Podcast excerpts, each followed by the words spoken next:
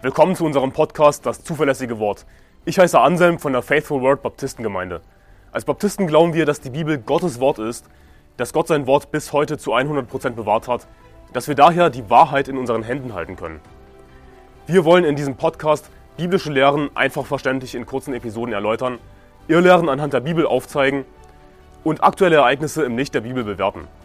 Außerdem werden wir zusammen mit Pastor Anderson in längeren Episoden einzelne Kapitel der Bibel Vers für Vers durchgehen und die Verse erklären. Wir wollen mit diesem Podcast das nach Deutschland zurückbringen, was es verloren hat, und zwar biblisches Christentum. Die Bibel sagt in Psalm 84, Vers 5, Wohl denen, die in deinem Haus wohnen, sie preisen dich alle Zeit. Und mit dem Haus Gottes ist im Alten Testament natürlich der Tempel gemeint, aber das Haus Gottes gibt es auch noch im Neuen Testament. Und die Bibel sagt in 1. Timotheus Kapitel 3, Vers 14 bis 15, dies schreibe ich dir in der Hoffnung, recht bald zu dir zu kommen, damit du aber, falls ich mein Kommen verzögern sollte, weißt, wie man wandeln soll im Haus Gottes, welches die Gemeinde des lebendigen Gottes ist, der Pfeiler und die Grundfeste der Wahrheit. Es gibt immer noch ein Haus Gottes und im Neuen Testament ist das nicht das Gebäude des Tempels, sondern es ist eine örtliche Kirche, eine örtliche Versammlung von Christen. Und das ist ein wunderbarer Vers in Psalm 84, Vers 5, der uns zeigt, was der Schlüssel ist zu einem Leben, das beständig bei Gott bleibt, zu einem Leben, in dem wir beständig für immer Gott preisen, Gott loben, mit ihm Gemeinschaft haben. Der Schlüssel ist, im Haus Gottes zu sein. Der Schlüssel ist, zur Kirche zu gehen. Wohl denen, die in deinem Haus wohnen, sie preisen dich alle Zeit. Auch wenn wir durch schwierige Zeiten gehen und jeder macht als Christ schwierige Zeiten durch, Zeiten, in denen wir vielleicht ein bisschen zurückfallen, in denen wir mit Sünde zu kämpfen haben. Jeden von uns betrifft das, mich eingeschlossen. Wir alle haben mit Sünde hier und da zu kämpfen. Wir alle fallen mal ein bisschen zurück. Aber was ist der Schlüssel, nicht völlig zurückzufallen, nicht völlig in die Welt zurückzugehen, sich einfach zu verabschieden? Was ist der Schlüssel dazu? Das Minimum ist, zur Kirche zu gehen.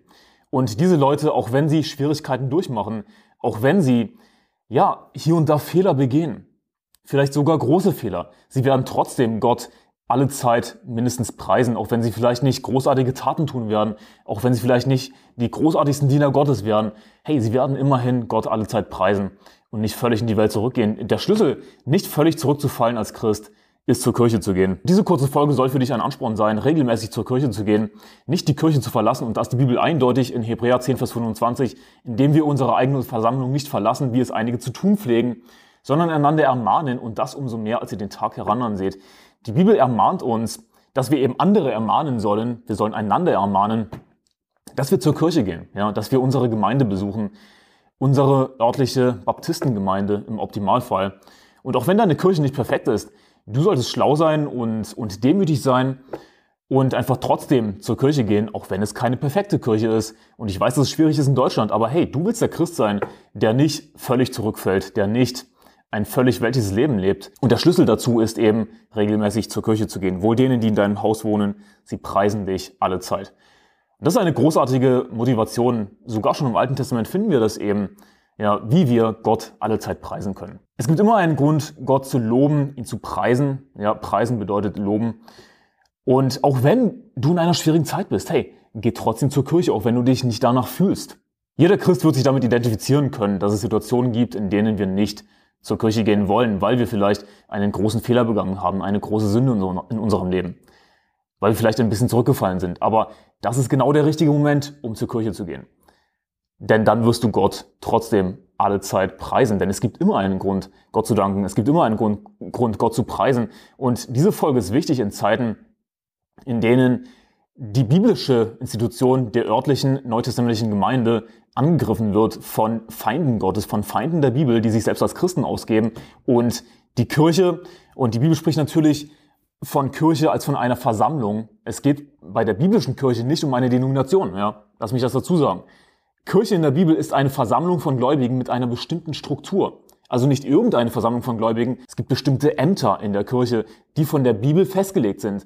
Und ja, das ist eine Organisation, aber dann gibt es diese Schlaumeier, die sich schlauer fühlen als die Bibel und sagen, dass es irgendwie buchstäblich vom Satan sei. Erst kürzlich habe ich wieder einen Kommentar bekommen auf YouTube, ach, das ist alles vom Satan, Gott möchte nicht, dass wir in einer Kirche sind. Äh, warte mal, die Bibel sagt in Hebräer Kapitel 10, Vers 25, indem wir unsere eigene Versammlung, und was ist eine Versammlung? Kirche, das sind Synonyme, das wird in der Bibel synonym verwendet, indem wir unsere eigene Versammlung nicht verlassen, sondern ermahnen und das umso mehr, als ihr den Tag herananseht. Wir sollen zur Kirche gehen. Ja, die Organisation der Kirche, der örtlichen Kirche, Gemeinde, Versammlung ist biblisch. Ja, Gott will, dass wir zur Kirche gehen. Gott fordert uns dazu auf. Das ist das Mindeste, was du tun solltest. Das absolute Minimum. Und ja, eine Kirche ist eine Organisation mit einer Hierarchie. Es gibt Ämter in der Gemeinde. Das Haupt einer Kirche ist natürlich Jesus Christus selbst, aus die Bibel eindeutig, nicht irgendeine Denomination. Jede Kirche, das heißt jede Gemeinde, jede Versammlung sollte unabhängig sein und sich nicht einer Denomination unterordnen, denn das Haupt ist eben Jesus Christus und der Unterhirte sozusagen ist der Pastor, der als von Jesus Christus selbst eingesetzter Mann Gottes die Gemeinde leitet.